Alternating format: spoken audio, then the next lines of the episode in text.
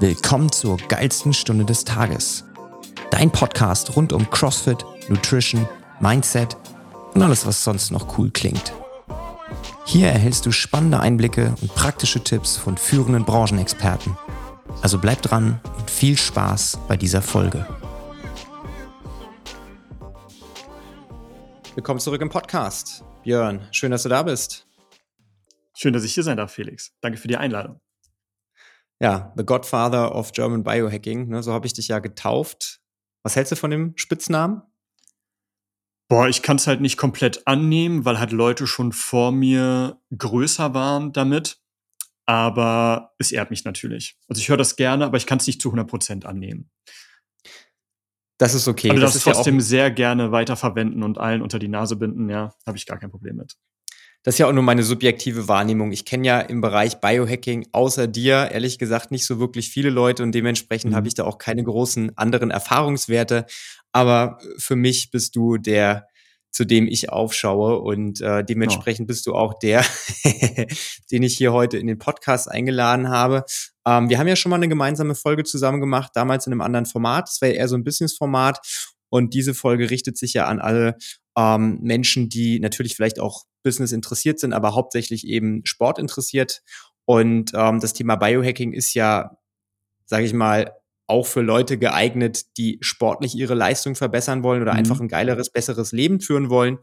Ähm, bevor wir aber ins Thema einsteigen und ich dich so ein bisschen ausquetsche, Björn, stell doch mal dich ganz kurz vor und sag doch mal zwei, drei Dinge zum Thema Biohacking, was das eigentlich ist. Genau, also ich bin Björn, ich war im ersten Leben Koch, also jetzt nicht spirituell, sondern bevor ich das gemacht habe, was ich jetzt mache. Und irgendwann habe ich halt Biohacking entdeckt und das, also das habe ich nicht entdeckt, das haben andere schon gemacht, aber ich habe es für mich entdeckt, angewendet und das war halt super, super nice, weil ich habe ja das, was ich gemacht habe, geliebt. Und ich hatte einfach mehr Energie, mehr Fokus und konnte noch mehr arbeiten, noch schneller lernen, ohne auszubrennen. Und dann habe ich halt nach und nach Leute aus meiner Persönlichkeitsentwicklungsbubble nach Feedback gefragt, weil die es ja mitbekommen haben. Den habe ich dann Tipps gegeben und die hatten viel bessere Ergebnisse als ich, weil die halt nicht diesen kranken Koch-Lifestyle hatten, sage ich jetzt mal. Und ja, das mache ich dann jetzt seit 2021 endlich Vollzeit selbstständig, Anfang 2021, nach vielen Aufs und Ups in der Anfangsphase der Gründung. Und Biohacking ist kombiniert quasi die Lehre über den menschlichen Körper mit der Philosophie des Hackens. Also das sind jetzt nicht nur total die neuen verrückten Dinge, sondern auch Sachen, die schon seit Jahrhunderten, Jahrtausenden genutzt werden. Und in meinen Augen ist Biohacking einfach die effizienteste Möglichkeit für ein gesünderes, glücklicheres, energiegeladenes und besseres Leben. Im Endeffekt nimmt man die innere und äußere Umwelt und passt die so an, um volle Kontrolle über seine Biologie zu bekommen. Das kann halt sein Muskelwachstum, das kann sein Glückshormon, das kann alles sein. Ja. Ganz grob zusammengefasst. Ist es jetzt was nur für Nerds, weil man irgendwie hacken so, ne, ist ja so irgendwie so was, was mhm. man macht, wenn man halt irgendwie der Obernerd ist und am Computer sitzt. Und ich meine, so die Lehre des menschlichen Körpers, klar, ist super spannend, super interessant, aber ist ja auch sehr, sehr komplex. Also kann mhm. das jeder machen? Also theoretisch gesehen kann es jeder machen. Man sollte sich halt nur genug darüber informieren. Also es gibt super Literatur davon. Ich kann Dave Asprey die Bücher empfehlen. Wer da mal einsteigen möchte, Bulletproof Diet, Headstrong und sowas von ihm. Oder auch von Tim Ferriss, The Four-Hour Body. Da ist auch ähm, sehr viele Sachen aus dem Biohacking mit drinne. Und man braucht da jetzt nicht irgendwelche Hightech-Gadgets. Also sowas gibt's auch. Ich habe zum Beispiel auch hier diese schöne Huch, Blaulichtbrille, die so schön ist, dass gleich der Kamerafokus ausrastet. Ähm, sowas hier. Du kannst halt, also dazu gehört halt auch Licht, wie du Licht einsetzt, wie du bestimmtes Licht zu manchen Uhrzeiten vermeidest. Es ist aber auch Ernährung, es ist Sport, es ist bewegen. Es ist halt einfach alles das, was gut ist für den Körper. Und da braucht man jetzt auch kein Nerd sein. Das kann jeder machen. Und das ist in meinen Augen, gerade wenn man wenig Zeit hat und wenn man mit wenig Aufwand viel Ergebnis haben möchte, einfach die effizienteste Möglichkeit für eine schöne Basis, für einen gesunden Körper, mit dem man lange Spaß hat. Ja, und es ist äh, auch nicht was für Leute, die irgendwie gar keinen Plan haben, sondern auch für Leute wie mich, die vielleicht schon seit 10, 15, 20 Jahren im Bereich Sport unterwegs mhm. sind. Äh, es hat einen guten Grund, dass du heute hier vor mir sitzt, weil du bist ja auch mein Coach und unterstützt mich hier auf meiner persönlichen Selbstoptimierungsreise. Und ähm, dementsprechend können wir hier ein bisschen aus dem Nähkästchen plaudern, weil auch wenn wir erst seit ungefähr zwei Wochen ähm, aktiv zusammenarbeiten, äh, kann ich doch durchaus schon nach kurzer Zeit sagen, dass es einen sehr, sehr positiven Impact auch auf meinen Körper hat. Und äh, was genau ich da schon implementiert habe, sind ja auch so teilweise Punkte, die wir jetzt im weiteren Verlauf des Gespräches aufgreifen, ne, was jeder machen kann, ohne dass er jetzt äh, vielleicht sich einen eigenen Coach sucht oder ohne dass er die Literatur mhm. studieren muss. Einfach nur coole Hacks für den Alltag, äh, um seine Leistung, um seine Performance zu verbessern. Ähm, ja, das soll heute Thema sein. Sehr geil. Ja, doch nochmal danke dir für dein Vertrauen. Gerade du, der eigentlich schon eine sehr, sehr gute Basis hat und in dem Bereich sehr gut aufgestellt ist dass ich dich da auf deiner Reise begleiten darf. Da habe ich auch richtig Bock drauf und das wird insane. Ja, also ich, wie gesagt, man ist ja dann so in seiner Bubble und man denkt, ja, das ist alles cool, was man macht und irgendwie, ne, man macht so viel Sport und man ernährt sich schon in Anführungszeichen mhm. gesund und hat eigentlich das Thema Schlafen im Griff und ja, irgendwie sämtliche anderen Lifestyle-Faktoren auch. Aber selbst ich bin irgendwann an den Punkt gekommen, wo ich gemerkt habe, so, eigentlich fühlst du dich irgendwie die Hälfte des Tages müde, weil du morgens aus dem Bett kommst und schon müde bist. Und die zweite Hälfte des Tages fühlst du dich auch müde, weil dann das Mittagstief mhm. einsetzt. Und ähm, so richtig erholt bin ich auch nie, weil ich halt auch viel Sport mache. Nachts schlafe ich zwar lang, aber nicht so richtig gut. Und ähm, Ernährung ist ja dann, wie gesagt, auch nochmal so ein Thema. Man denkt, man ist mhm. gesund, aber zwischen was ist wirklich gesund und was äh, suggerieren einem die Medien, was gesund ist, ist ja auch nochmal ein himmelweiter Unterschied. Also es sind so, so viele Punkte, wo man selbst als Sportler, der ich ja bin, durchaus noch einen ganz, ganz großen Nachholbedarf hat. Und deswegen fand ich das Thema Biohacking auch so spannend, weil man geht halt nochmal ganz anders in die Tiefe rein. Sei es jetzt mhm. irgendwie Supplementierung oder sei es einfach mal so ein bisschen ja, verschiedene Themen nochmal auf einer anderen Ebene zu durchleuchten. Und das war auch so ein bisschen der Grund, warum ich dann gesagt habe, ich muss da mal was machen. Sehr geil. Du nix. Du ja. kannst das nur, du kannst das nur aus der eigenen Erfahrung wahrscheinlich bestätigen, oder? das sind halt auch so viele Mythen, die sich halt hartnäckig halten, wie zum Beispiel, hey, ess morgens gesunde Haferflocken mit Magerquark oder sowas. Und was halt damals mal gedacht wurde, und jetzt teilweise auch noch von, ich sage jetzt mal, offiziellen Institutionen gelehrt wird, wo wir es aber mittlerweile einfach besser wissen. Und ja, dadurch, also viele Leute, die versuchen sich halt gesund zu ernähren, fühlen sich dann aber kaum besser und geben dann frustriert auf. Und das ist halt Kacke, weil das ist unnötig, weil das, was die Leute denken, was gesunde Ernährung ist, ist es meistens gar nicht. Und das, was die Leute denken, was ungesund wäre, ist zum Teil sogar gesund. Also jetzt natürlich jetzt nicht Burger und Pizza oder sowas, aber zum Beispiel so ein schönes Steak aus Weidehaltung oder so. Und ja, da freue ich mich immer, die Leute so ein bisschen abzuholen, auch zum Teil zu triggern, ja, mit irgendwelchen Memes auf LinkedIn gegen Haferflocken oder gegen Quark und sowas. Da habe ich schon Spaß mit dran. Ja, wenn die Leute sich dann aufregen. Meistens Personal Trainer, ähm, die das halt anders gelernt haben und das halt auch anders mit ihren Klienten machen. Ja. Deswegen freut es mich ja, jetzt hier auch mal ein anderes Publikum zu erreichen, außerhalb meiner LinkedIn-Bubble. Ja, das ist bei mir ja auch so, ne? Ich habe ja auch viele Sachen irgendwo mal aufgeschnappt auf meiner Reise und ähm, habe jetzt auch die letzten Wochen und Monate oftmals festgestellt, dass äh, es durchaus auch okay ist, wenn man sich eingesteht, dass Sachen, die man mal gelernt hat, vielleicht mittlerweile hinfällig sind und man muss dann mhm. auch so fair sein. Also bei meinen äh, Kunden ist es auch so, wenn ich denen vor zwei Jahren erzählt habe, mach das so und so und mittlerweile weiß ich, das ist nicht mehr so, dann gehe ich ja auch zu denen hin und sage, mhm. hey, mittlerweile hat sich die Sachlage geändert oder ich habe mir neue Informationen geholt, mach das mal nicht mehr. Und das ist mhm. auch völlig okay. Ne? Man muss ja nicht immer dann irgendwie auf Teufel komm raus drauf beharren, dass man irgendwie mal recht hatte, sondern es ist durchaus okay, mhm. wenn die Welt sich weiterentwickelt und man das dann auch mit seinen Klienten teilt. Mhm. Ja, es verändert sich halt auch immer viel. Wir haben immer mehr wissenschaftliche Erkenntnisse, wie jetzt zum Beispiel mit denen nach äh, 90 Minuten im Bestfall erst den Kaffee trinken. Das habe ich die letzten Jahre mit meinen Klienten gar nicht gemacht. Das habe ich erst dieses Jahr mit hinzugefügt, weil es da halt letztes Jahr neue wissenschaftliche Erkenntnisse gab und durch Andrew Huberman, durch seinen Podcast halt an die Öffentlichkeit kam und sowas. Es hört halt nie auf. So, und da darf man dann ruhig sich eingestehen, dass man das einfach nicht besser wusste und dann den Kunden die neuen Infos geben, damit sie einfach noch bessere Ergebnisse haben. Ja, ähm, Stichwort Transparenz ist ganz, ganz wichtig. Ne? Und ähm, gerade in so einem sensiblen Bereich, wo du tätig mhm. bist, wo ich tätig bin. Also ich sag mal so, ich habe dir Sachen erzählt im Onboarding. Ich glaube, die äh, ja, die weiß außer vielleicht äh, meiner Freundin und dir äh, sonst keiner. Ne? Also man ist ja wirklich in der Situation, wo man mal komplett die Hose runterlässt, was ja auch wichtig ist, ne? dass man dann wirklich mhm. auch sich äh, verbessern kann. Aber das ist dann durchaus wichtig, wenn man dann halt mit Leuten auf dem Level zusammenarbeitet, dass man halt auch versucht, so gut wie möglich alles ähm, mit einzubeziehen und sämtliche Erfahrungen, die man hat, auch wirklich transparent zu teilen.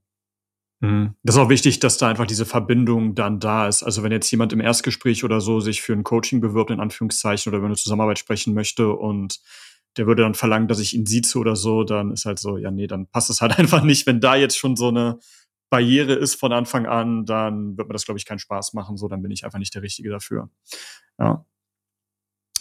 Ich habe mir überlegt, wir machen es folgendermaßen für, für diese Folge. Wir suchen uns mal so die größten Bereiche raus, die vielleicht relevant sind, auch im Sport. Also das ist ja in erster Linie irgendwo Ernährung. Ähm, das ist ähm, Schlafen, das ist äh, mhm. generell Bewegung und Sport. Und vielleicht noch als vierten Bereich das Thema Recovery, also Erholung. Und wir gucken einfach mal, ähm, wie wir es in den einzelnen Bereichen schaffen, vielleicht mit so ein paar Mythen aufzuräumen. Und du kannst dann gleichzeitig den Leuten einen äh, Biohack mit an die Hand geben, ohne dass man da jetzt großartig mhm. viel in die Tiefe gehen muss. Vielleicht noch als fünften Punkt Supplements ergänzen, wobei das ist ein schwieriges Thema, weil da muss man immer gucken, ne? jeder ist individuell, man kann da keine mhm. Empfehlungen aussprechen, aber trotzdem vielleicht haben wir, wenn wir den fünften Punkt am Ende noch ansprechen, ja die Möglichkeit, die ein oder andere Sache noch aufzuräumen. Kriegen wir hin. Kriege ich so verpackt, dass sich keiner schadigen, schädigen kann damit. Sehr gut. Ja, dann starten wir doch mit, äh, sage ich mal, dem, was irgendwie äh, auf der Hand liegt. Ernährung, du hast es schon angesprochen. Ernährung ist ein Thema. Auch da hat sich das die letzten 20, 30 Jahre extrem gewandelt. Ich war mal bei meiner Oma und die hatte noch so von 1970, 80 diese klassische Ernährungspyramide. Ne? Unten hast du irgendwie äh, mhm. Sachen, die du gut essen kannst, oben in der Spitze Sachen, die du ganz selten essen sollst, ne? Und dann hast du unten das gute Vollkorn und die gute Milch und oben hast du halt das schlechte Fett. Damals war es eben so. Mhm. Mittlerweile wissen wir ja alle, dass es nicht mehr der Fall ist. Die Ernährungspyramide wird meines Wissens nach auch immer noch so benutzt von der deutschen Ernährung, der deutschen Gesellschaft für Ernährung. Korrigiert mich da, wenn ich da falsch liege. Und ja, ey, da gibt's, also die größte Mythe ist halt das mit dem Fett. Da gab's von Lance Keys, ich weiß gar nicht, ob das Ende der 60er oder Ende der 70er war, gab's halt diese Studien, wo aber das Institut, für das er tätig war, 20 Jahre später oder so auch eingeräumt hat, dass das gefälscht war von ihm. Da gab's einfach diesen komischen Zusammenhang zwischen kardiovaskulären Erkrankungen und Fett, dass wenn du zu viel Fett isst, dann kriegst du einen Herzinfarkt und Schlaganfall und whatever und dass es total ungesund ist. Und seitdem gibt's ja diesen Anti-Fett-Boom mit Leitprodukten etc. etc., was jetzt langsam wieder ein bisschen weniger wird, aber was halt in den Leuten immer noch verankert ist, weil ich da noch mal in Gesprächen merke mit, ja, aber ich will ja abnehmen, da sollte ich doch kein Fett essen. So, ja, okay, wenn du zu wenig Fett isst, dann merkt dein Körper ja, dass du zu wenig Fett bekommst, was aber essentiell ist für deine Zellen, für dein Gehirn und wandelt dann noch mehr Kohlenhydrate in Fett um, eben um diese Reserven zu haben und sowas. Und das sind halt so viele Dinge, die einfach falsch sind und oder Halbunwahrheiten. Natürlich, wenn man jetzt irgendwie minderwertiges Fett in Form von Schweineschmalz aus Massentierhaltung voller Antibiotika und Schimmelpilzgifte sich reinhaut, natürlich ist es da nicht gut. Aber dieses grundsätzlich eine Sache zu verteufeln, bin ich halt gar kein Fan von. Genauso, ja, dieses gesunde Milch, gesundes Vollkorn, das ist halt, das ist halt mittlerweile auch besser. Also auch gerade bei Getreide seit der Welthungerkrise wurde ja zum Beispiel der Weizen ähm, genetisch modifiziert, dass der sehr viel mehr Sorten an Gluten mit drinne hat als jetzt so der ursprüngliche Weizen. Dafür wurde er nur noch halb so groß mit doppeltem Ertrag. Und so wird es auch mit anderen Getreidesorten gemacht, dass die halt immer mehr modifiziert werden. Und auf der einen Seite wird ja gesagt, ja, die haben viele Ballaststoffe, ähm, stimmt auch, aber das ist auf der anderen Seite zum Beispiel in Getreideprodukten allgemein ein riesengroßes Problem durch diese Massenverarbeitung mit Mykotoxinen, also Schimmelpilzgiften die halt richtig heftig für den Körper sind, die für Brain Fog sorgen, für zellularen Stress, für schlechte Zellen, die den Körper vergiften und die halt gar nicht gut sind und dadurch auch zu allen möglichen gesundheitlichen Problemen führen. Und du hast da halt auch selbst bei Vollkorn ein Problem mit Antinährstoffen, mit Phytaten, die sich an Nahrungsmineralstoffe zum Beispiel binden. Und das ist ja dieses Argument, ja, aber in Vollkorn ist ja so viel Eisen, Calcium, Magnesium, whatever drin. Ja, aber der Körper kann das dann gar nicht aufnehmen, weil die Phytate dafür sorgen, dass es der Körper nicht aufnehmen kann. So. Und ja, ich denke mal, über Milch brauchen wir gar nicht reden. Ich denke, da weiß mittlerweile jeder, dass Milchprodukte nicht gut sind. Auch kein Magerquark. Ja. Und auch kein Skier. Und es ist aber auch sehr, sehr schwer, in diesem Dschungel überhaupt die richtigen Informationen zu finden. Und dann gibt es da eine Studie, die sagt, ja, vegan ist besser und da ist vegetarisch besser, da ist Fleischkonsum gut, etc. etc. Und das Problem ist, der wird halt oft nicht differenziert. Und deswegen meine, meine grobe Meinung, vegetarisch und vegan ist sehr viel besser als eine westliche Standardernährung mit Fleisch, was aber nicht daran liegt, dass Fleisch nicht gesund ist oder dass Fleisch ungesund wäre, sondern an der Qualität des Fleisches. Wenn man allerdings gezielt hochwertiges Fleisch konsumiert, und ich rede da jetzt nicht von normalem Biofleisch, das ist auch nicht so gut, wie alle denken, sondern so richtig hochwertiges Fleisch aus Weidehaltung und mit genug Gemüse, also Gemüse sollte immer so die Basis sein, mit genug gesunden Kohlenhydraten. Dann ist das in meinen Augen einfach die beste Ernährung. Wenn man jetzt allerdings halt sich jeden Tag irgendwie sein, seine, seine Liona für 99 Cent aus dem Discounter und so reinhaut, die halt voller minderwertige Stoffe und sowas mit drin sind und halt viel zu wenig Gemüse isst, natürlich, dann ist halt vegetarisch oder vegan sehr viel besser. Allein schon, weil man mehr Gemüse isst. Ja. Das so als kleiner Roundup. Du selbst äh, hast ja quasi eine, eine eigene, ich nenne es jetzt mal nicht Pyramide, weil es ja keine Pyramide, aber eine Übersicht erstellt, wo du deine Ernährung irgendwie in drei verschiedene Bereiche klassifizierst. Ne? Einmal äh, super cool, kannst du gut essen, einmal so, naja, muss mal gucken und irgendwie das dritte ist äh, äh, Kryptonit, so wie du es nennst. Ne? Mhm. Wenn man wenn man Superman kennt, Kryptonit ist das, was äh, Superman gar nicht so gut findet ne? und dementsprechend mhm. vermieden werden sollte. Ähm, kannst du mal so vielleicht, sagen wir mal, drei Bereiche, äh, irgendwie äh, Eiweißquelle, Kohlenhydratquelle und ähm, Fettquelle. Nur mal ganz kurz zwei, drei Lebensmittel aus jeder Kategorie nennen, dass man sich das so ein bisschen vorstellen kann. Mhm, genau, also was diese an Tabelle angeht, die ist inspiriert durch die Roadmap von Dave Asprey von The Bulletproof Diet. Die habe ich nur angepasst an den europäischen Markt, weil wir haben am europäischen Markt andere Grenzwerte bei einigen Lebensmitteln als jetzt zum Beispiel in Amerika, wo ja quasi die herkommt. Deswegen da dickes Shoutout an Dave Asprey. Und ja, Kryptonit einfach, weil wir sind halt eigentlich kleine Superhumans und durch diese Kryptonit-Lebensmittel, die sorgen einfach dafür, dass wir chronische Entzündungen haben, dass wir unseren Körper vergiften. Und das sind jetzt nicht, dass du eine Sache isst und direkt danach geht's dir kacke. Oft auch, ja. Aber wenn man diese Dinge regelmäßig nimmt, und dann der Körper neue Zellen, also auch wenn wir jetzt nicht irgendwie Muskelwachstum oder so triggern, so oder so unser Körper, Millionen Zellen werden ja jeden Tag neu hergestellt. Und ähm, wenn wir da halt scheiß Baumaterial haben, ja, dann haben wir halt irgendwann ein scheiß Haus. So. Da können wir dann noch so viel supplementieren, wenn die Bausteine kacke sind, so, dann bringt das halt nichts. Und jetzt zum Beispiel ein schönes Beispiel für leistungssteigernd Protein ist zum Beispiel Fleisch aus Weidehaltung ist hydrolysiertes Kollagen aus Weidehaltung, ist Whey aus Weidehaltung, ist hochwertiger, quecksilberarmer Fisch, ist ähm, ja hochwertige tierische Proteinquellen. Ein Beispiel für Suspekt wäre zum Beispiel Schweinefleisch aus Weidehaltung, weil bei Schwein hast du halt trotzdem sehr, sehr viel ja, Omega-6-Fette und nicht ganz so hochwertige Ernährung wie jetzt zum Beispiel bei Rindern oder so. Dann Kryptonit, Fleisch, auf jeden Fall alles aus Massentierhaltung und auch das meiste aus Biohaltung. Weil aus Massentierhaltung und Biohaltung, die kriegen ja, die werden ja vor allem mit Getreide, Soja, Mais und sowas gefüttert. Und zwar mit dem, was so hohe Grenzwerte an Mykotoxin, also an Schimmelpilzgiften hat, dass es nicht mal für den menschlichen Verzehr freigegeben ist, obwohl ja da schon sehr lasche, in meinen Augen, Grenzwerte sind. Und das lagert sich halt mit dem Fett ab. Plus, was die meisten gar nicht wissen, also bei Massentierhaltung sowieso, die werden mit Antibiotika vollgepumpt, lagert sich auch im Fett ab. Aber auch Biofleisch hat Antibiotika, die kriegen einfach nur weniger Antibiotika. So, aber da ist trotzdem Antibiotika drin.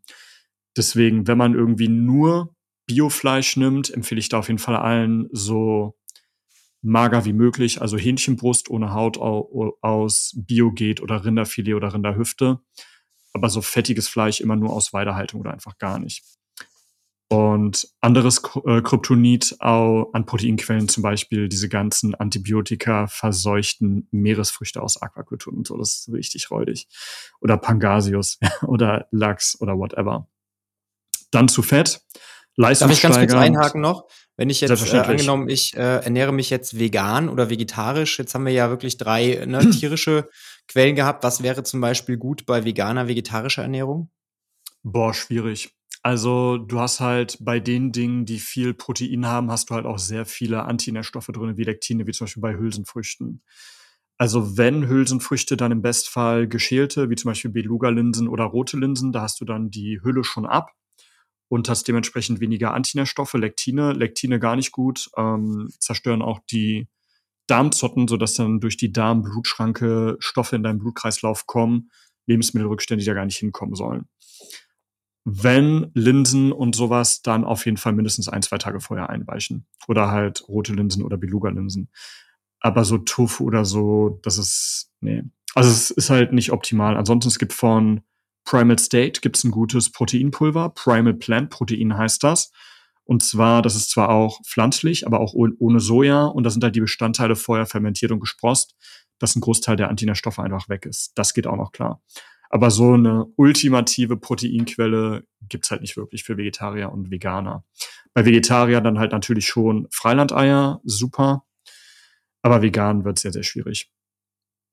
Was ja jetzt wiederum auch dafür spricht, dass man halt, wenn man sich vegan ernähren möchte, nochmal drüber nachdenken sollte, ob das, wenn man so gesund wie möglich halt leben möchte, wirklich dann zielführend ist, ne? oder ob man nicht vielleicht doch sagt, kontrollierter Fleischkonsum aus oder Fischkonsum aus sehr, sehr guter Quelle, vielleicht ne, mit mhm. Tierwohl und überhaupt ähm, wenn man halt jetzt nicht aus ethischen Gründen vegan sich ernährt, macht dann durchaus Sinn, weil komplett äh, proteinfrei oder halt immer nur mit wenig Proteinanteil ist halt auch schwierig, gerade im sportlichen Bereich. Mhm.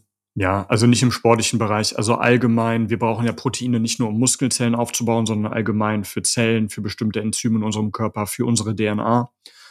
Und viele Leute, gerade Vegetarier und Veganer, essen halt viel zu viel, äh, viel zu wenig Protein. Und das ist einfach essentiell. So. Wenn man das jetzt aus ethischen Gründen macht, dass man vegan ist, weil man halt meint, hey, mir ist meine Gesundheit egal, Hauptsache es muss kein Tier für mich sterben, großen Respekt. Wenn man das jetzt macht, weil man denkt, das wäre gesund. Es ist gesünder, wie gesagt, als eine westliche Standardernährung, einfach weil man mehr Gemüse isst und das ganze minderwertige Fleisch weglässt. Aber meiner Meinung nach kommt das halt nicht ansatzweise an eine plant-based Ernährung mit hochwertigen Fleisch ran. So. Und diese ganzen Studien, die es draußen gibt, wo dann gesagt wird, ja, vegetarisch, vegan ist halt so viel gesünder, die sind halt meistens dann mit diesem normalen Massentierhaltungsfleisch und sowas gemacht. Ja. Dementsprechend ist es dann halt, sieht es dann so aus, als wenn es gesund wäre, aber es ist halt nur gesünder als diese extrem ungesunde westliche Standarddiät. Ernährung. Ich finde das deutsche Wort Diät klingt immer so nach irgendwie Verzicht oder so. Da finde ich das englische Diet besser, weil das steht halt für die Ernährungsweise. Und ja, es geht jetzt um Grundernährung, nicht um irgendeine Diät, die man temporär macht. Okay, ähm, als nächstes äh, gehen wir in die Kohlenhydrate. Sehr gerne. Also Kohlenhydrate wollen wir halt so wenig Giftstoffe wie möglich und so viel, ja, gesunde Stärke wie möglich. Da ist zum Beispiel super Hokkaido-Kürbis, weißer Reis. Also im Gegensatz zu äh, Vollkornreis oder Braunreis hat halt weißer Reis sehr viel weniger Arsenbelastung. Dann, was auch noch super ist, ist Maniok. Also so eine Wurzel, da kann man zum Beispiel auch Maniok-Tortillas super machen. Schmecken besser als normale Tortillas. Und gibt's aber auch als Maniok-Pommes oder sowas. Also sollte man jetzt natürlich nicht frittiert essen, dann ist wieder nicht so geil. Ähm, Pro-Tipp für die Leute, die die Ballaststoffe von ihrem weißen Reis noch erhöhen möchten, nach dem Kochen den Reis abkühlen, am besten auf einem flachen Blech. Und dann entstehen noch mehr unverdauliche Ballaststoffe, die als Bakterien, äh, die als Nahrung für euer Darmbiom sorgen. Danach könnt ihr es auch wieder erhitzen, das ist kein Problem, aber einmal so abkühlen lassen. Deswegen zum Beispiel auch Sushi so unfassbar gesund. Oder allgemein weißer Reis. Gibt es ja auch sehr viel, äh, also abgekühlter weißer Reis gibt es ja auch relativ viel in der japanischen Ernährung, wo die Leute, surprise, die höchste Lebenserwartung haben weltweit. Richtig gut. Das ist auch wieder krass jetzt, ne? Weil äh, so, wenn du jetzt mal irgendwie, keine Ahnung, zehn Leute auf der Straße fragst, äh, irgendwie, äh, wie würdest du Reis einschätzen? Gesund, nicht so gesund und ne, irgendwie die, die, die, die normale westliche Welt suggeriert einem ja, ja, nee, Reis ist Kohlenhydrate, Kohlenhydrate ist, ja, ist genau wie Weißbrot, weißer Reis, Weißbrot, alles das gleiche, alles schlecht. Alles weiß. Alles weiß. Ja, genau. Nee, weißer Reis. Also man sollte natürlich nicht übertreiben mit Kohlenhydraten. Hm, ist abhängig vom Körper, ob man jetzt eher eine ketogene Diät oder sowas verfolgt ähm, oder einen ketogenen Ernährungsstil da möchte ich jetzt nicht, das ist sehr von der Person abhängig, was sie für ein Stoffwechseltyp ist, aber grundsätzlich sollte man natürlich nicht zu viel Kohlenhydrate zu sich nehmen, außer man macht halt übelst krass Bodybuilding und sowas. Da gibt es einfach effizientere Wege, um die Glykogenspeicher direkt nach dem Training sehr viel effizienter und sehr viel besser aufzufüllen. Können wir gerne nachher nochmal bei den Supplements drüber reden.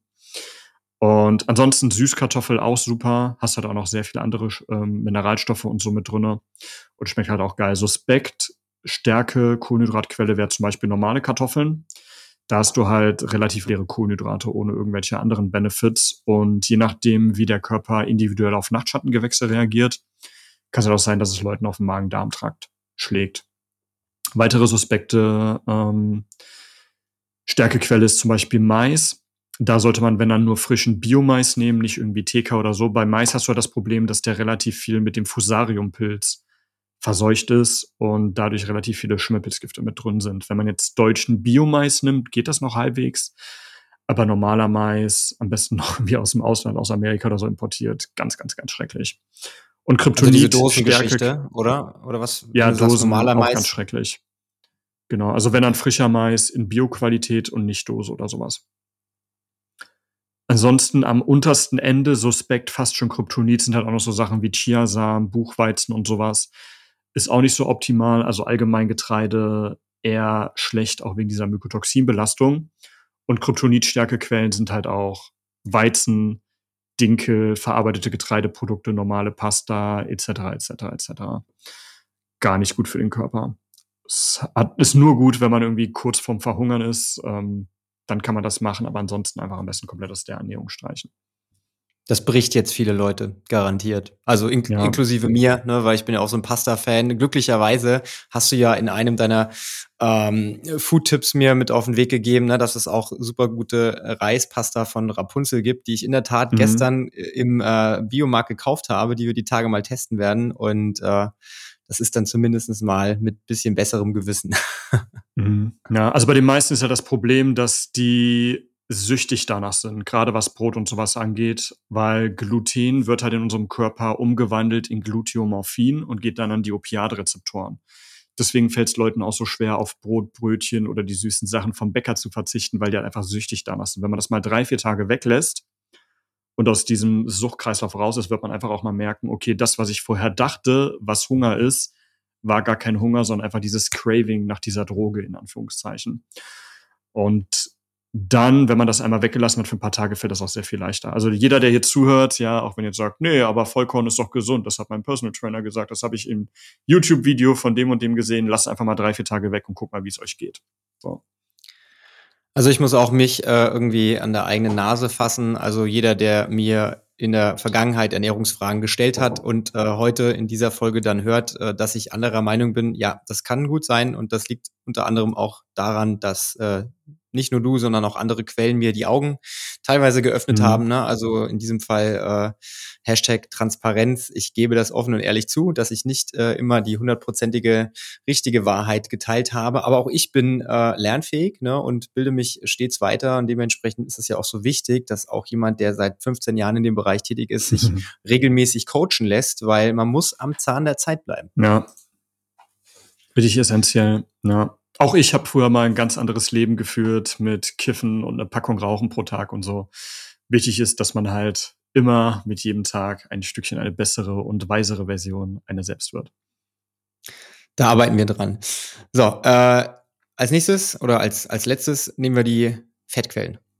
Also Fettquellen, die gesündesten, richtig geil Omega-3-Fette. Also zum Beispiel, ich mag das gerne aus Grillöl auch zum Supplementieren, weil im Gegensatz zum Fischöl ist es halt nicht so mit Schwermetallen belastet, weil die meistens aus der Antarktis sind und da hat man noch Astaxanthin mit drin, was dafür sorgt, dass das Fett nicht so ranzig wird. Ansonsten natürliche oder jetzt nicht in Kapselform Omega-3-Fettquellen sind halt zum Beispiel fettiges Fleisch aus Weidehaltung.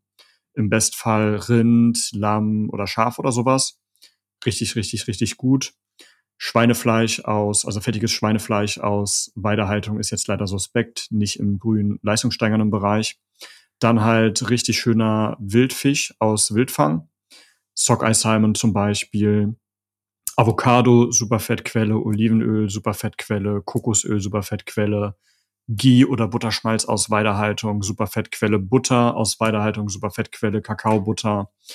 Rinderteig aus Weidehaltung gibt es zum Beispiel in Deutschland von Brox. Hat er auch so einen schönen äh, Beef-Geschmack, so ein bisschen ist auch geil zum Braten, weil es relativ hitzestabil ist.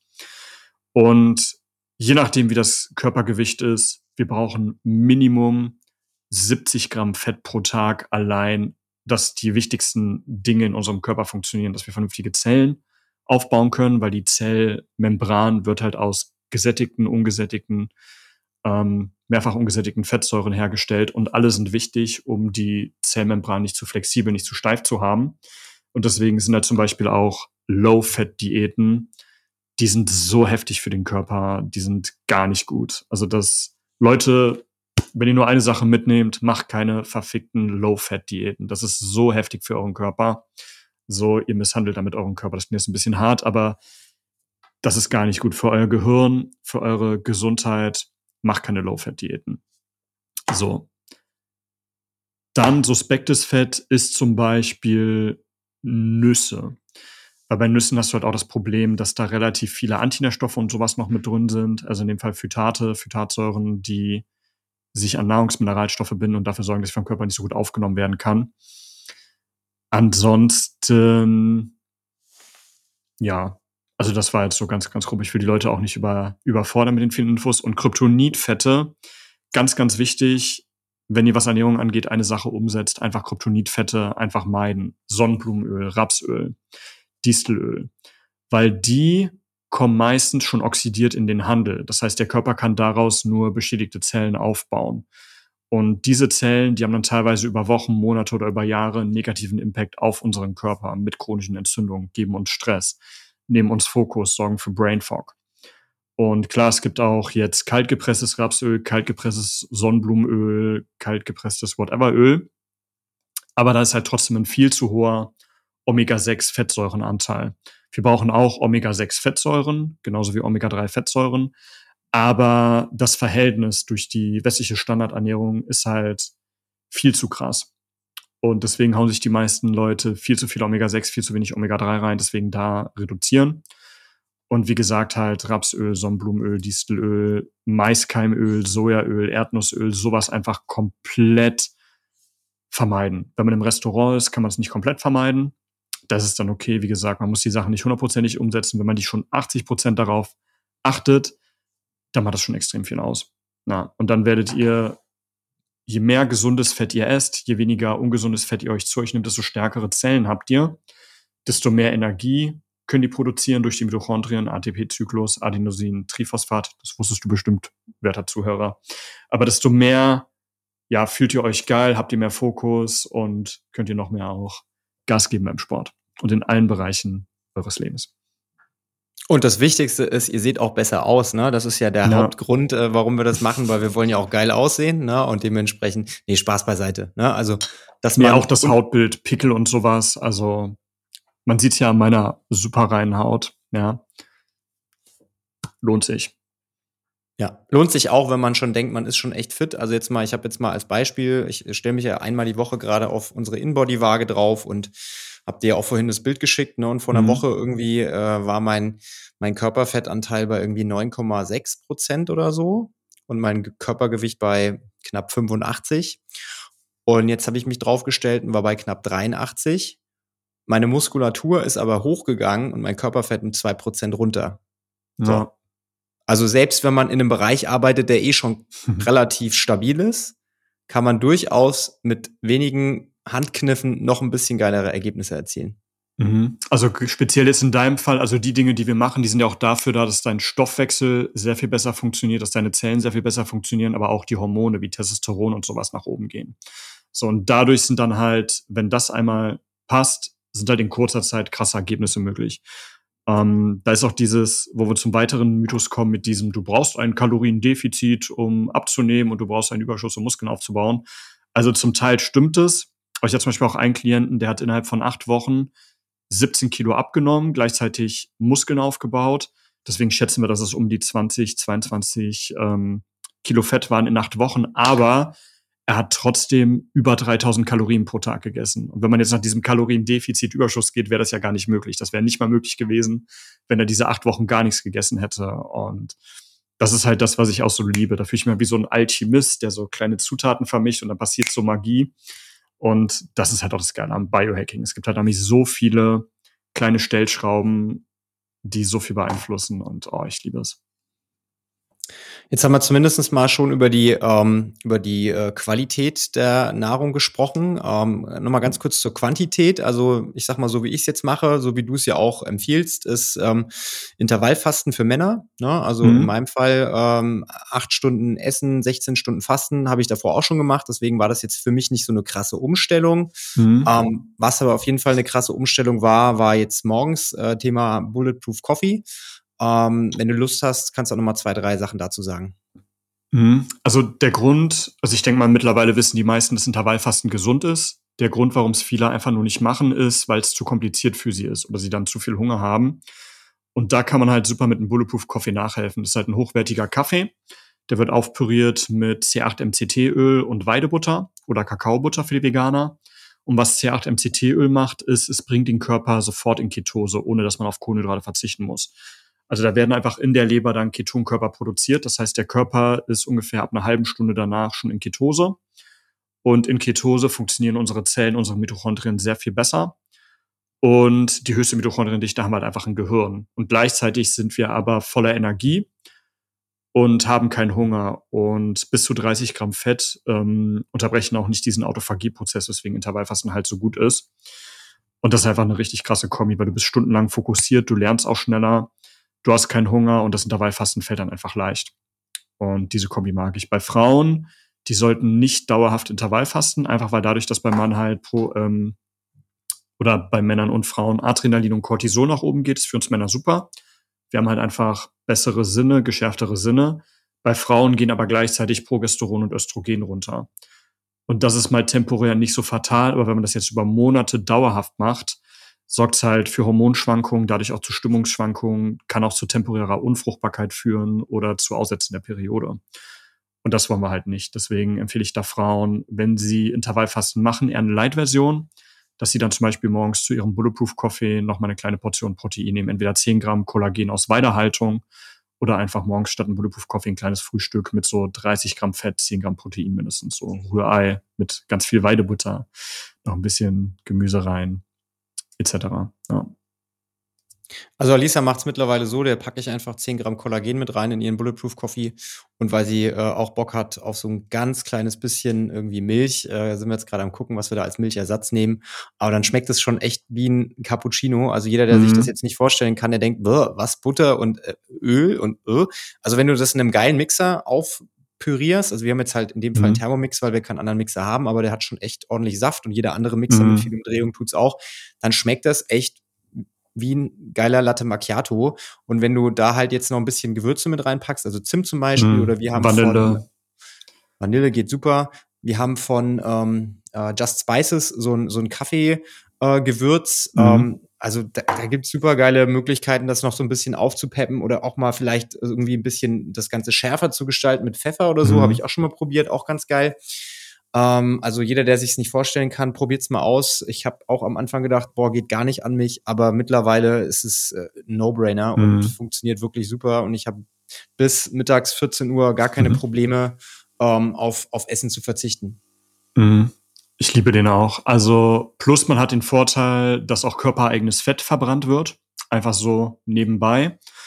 Und ich glaube, der, also wenn ich Leuten erzähle, dann ist so, äh, das schmeckt ja total eklig. Ich stelle sich dann irgendwie so einen ollen Kaffee vor, wo so ein dicker Fettschichtfilm drauf ist. Nee, das ist halt einfach, wenn es püriert wird, das sieht halt aus wie so ein bisschen wie ein Latte Macchiato. Hat halt oben noch so eine kleine Schaumkrone und das schmeckt halt einfach super. Und deswegen, Leute, probiert das gerne aus. Wenn du magst, Felix, hau hier gerne zum Download unten drunter das Rezept mit rein dürfen die Leute gerne ausprobieren. Ganz wichtig halt, dass halt die, der Kaffee, den man benutzt, auch hochwertig ist und dass man halt jetzt eine richtige, ja, richtiges T8-MCT-Öl nimmt, im Bestfall Bio und eine hochwertige Weidebutter und nicht irgendwie so eine komische Margarine. Ich habe mal im, im, Internet gesehen, so ein Kritikartikel von irgendeinem so komischen Foodblog. Ja, dann haben die halt gemeckert, wie schlecht es ihnen danach ging und wie schlecht ihnen war. Und dann siehst du aber auf den Fotos, dass die irgendwie so eine komische Margarine genommen haben und so billiges Kokosfett. Und ich mir auch so, ey, Leute, was ist los mit euch? So, natürlich geht's euch dann scheiße. Ja. Also für Tipps für die Inhaltsstoffe meldet euch gerne bei mir. Da kann ich euch zeigen, welches ähm, C8 MCT-Öl ich nehme. Äh, Butter ist relativ easy. Da gehst du, ne, Kerrygold, Weidebutter äh, in, in jeden Supermarkt. Gab's sogar gestern im Angebot bei Lidl, war leider ausverkauft für 1,29 Euro. Äh, krass. Und, krass, alle Butter waren weg. Mhm. und Kaffee äh, haben wir ja auch, äh, den, den wir bei uns in der CrossFit-Box ausschenken, den trinke ich hier auch zu Hause. Der eignet sich sehr, sehr gut. Der kostet 25 Euro das Kilo und ähm, das ist zwar eine Espresso-Bohne, aber den aufge gossen mit bisschen Wasser, hast einen verlängerten Kaffee und schmeckt auch super lecker und mhm. ähm, dementsprechend absolute Empfehlung.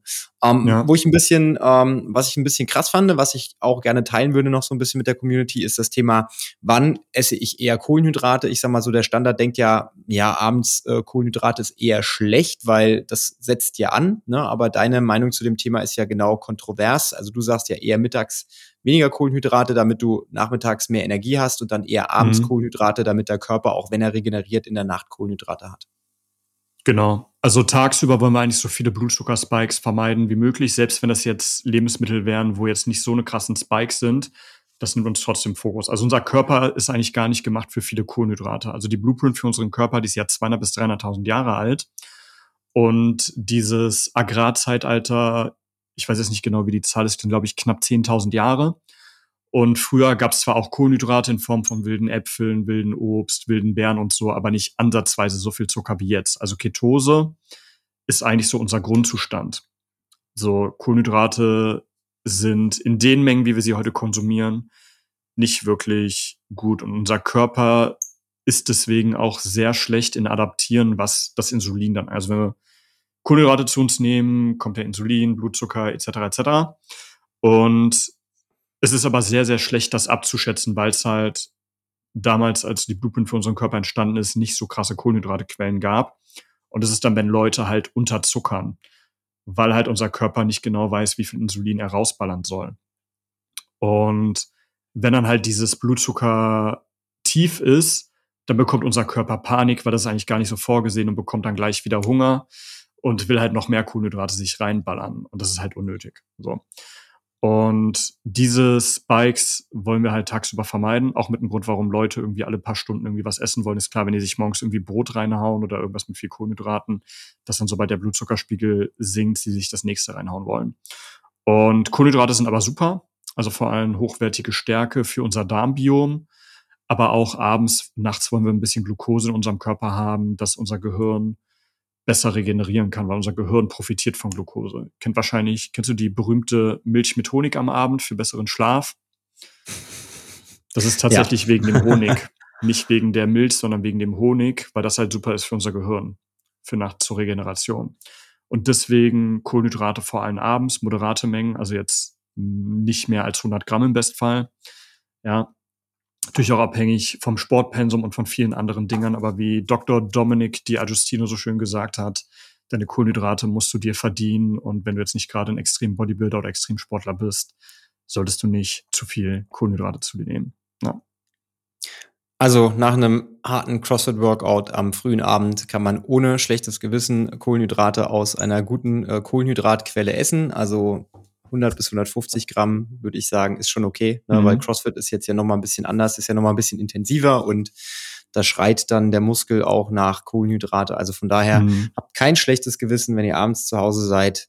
Nur nicht zu spät essen. Na, das ist auch so ein Punkt, der mhm. ja sich ja auch, wenn wir jetzt gleich zum Schlafen gehen, äh, super Überleitung übrigens, sich äh, auswirkt. Also ich merke das bei mir, wenn ich, äh, sagen wir mal, um zehn, halb elf ins Bett gehe, was so mein Standard ist, und mhm. nach 19 Uhr zu Abend esse, dann merke ich das mal mit mindestens fünf bis zehn Prozent schlechterer Schlafleistung. Mhm. Ich möchte mal ganz kurz zurückkommen wegen nach dem CrossFit-Training. Also jetzt, ich denke jetzt mal bei vielen ploppt jetzt die Frage auf, ja, aber ich muss doch nach dem Sport meine Glykogenspeicher auffüllen. Habt ihr vollkommen recht. Wenn ihr morgens oder tagsüber Sport macht, kann ich Glutamin empfehlen. Einfach 10 Gramm Glutamin sorgt dafür, dass sofort die Glykogenspeicher aufgefüllt werden. Also halt ein Protein, aber es füllt trotzdem Glykogenspeicher auf. Und dann habt ihr halt nicht diesen Kohlenhydrat. Blutzuckerspike. Und eure, eure Glykogenspeicher sind trotzdem aufgefüllt. Außerdem auch gut für die Darmschleimhaut und für die Muskelregeneration. Würde ich sowieso jedem empfehlen, der viel Sport macht. 10 bis maximal 30 Gramm Glutamin pro Tag.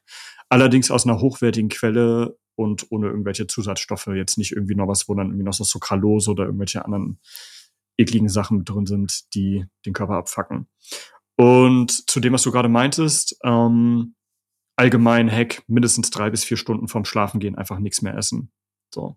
Also klar, die Verdauung, die verläuft schon lange, länger als drei bis vier Stunden. Aber so dieser Hauptpart, wo die Nahrung in unserem Magen ist, das ist halt, je nachdem, was wir essen, drei bis vier Stunden. Danach geht es halt weiter, Dickdarm, Dünndarm, whatever. Ich glaube erst Dünndarm, dann Dickdarm. Ähm, kann sein, dass ich mich da gerade irre. Und da stecke ich nicht so tief drin. oh, schlecht, sorry. Und ja, wir wollen aber diesen Hauptpart der Verdauung im Magen schon abgeschlossen haben, wenn wir schlafen gehen, dass unser Körper mehr Ressourcen hat zur Regeneration. Klar, das Essen ist dann teilweise, gerade bei Fleisch und so, teilweise auch länger als 24 Stunden in unserem Verdauungsapparat. Aber so die ersten Stunden, die wollen wir schon abgeschlossen haben, wenn wir uns ins Bett legen. Deswegen grobe Faustregel, drei bis vier Stunden gehen, äh, drei bis vier Stunden vom Schlafen gehen, nichts mehr essen. Und dann könnt ihr schön regenerieren, kommt sehr viel schneller in den Tiefschlaf und braucht auch weniger Schlaf und seid morgens erholter und fühlt euch einfach nicer.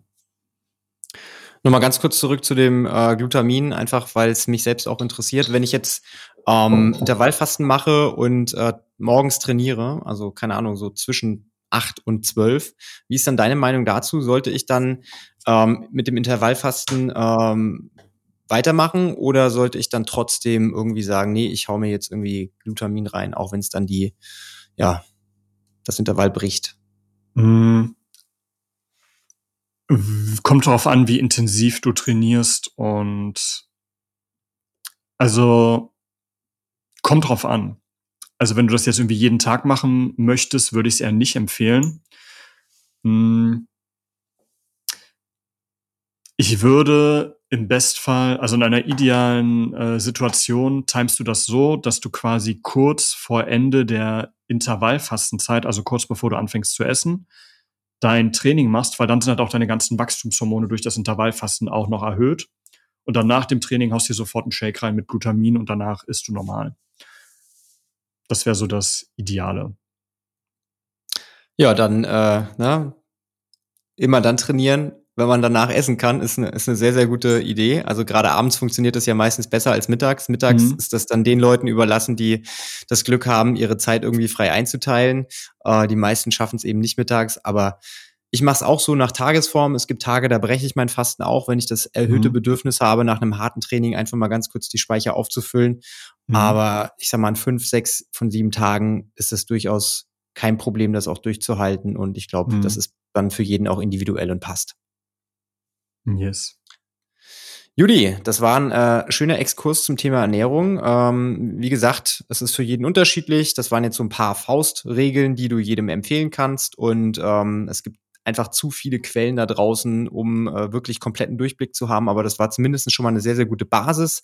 Und ähm, was ich jetzt auch so ein bisschen rausgehört habe, ist, dass es äh, klar mit ein bisschen Verzicht einhergeht, sich komplett geil zu ernähren, wobei Verzicht auch immer relativ ist, weil mhm. du bist halt einfach Sachen gewohnt und bist süchtig nach Sachen, die halt einfach nicht gut für dich sind, wie zum Beispiel Brot. Ne? Das merke ich auch mhm. bei mir.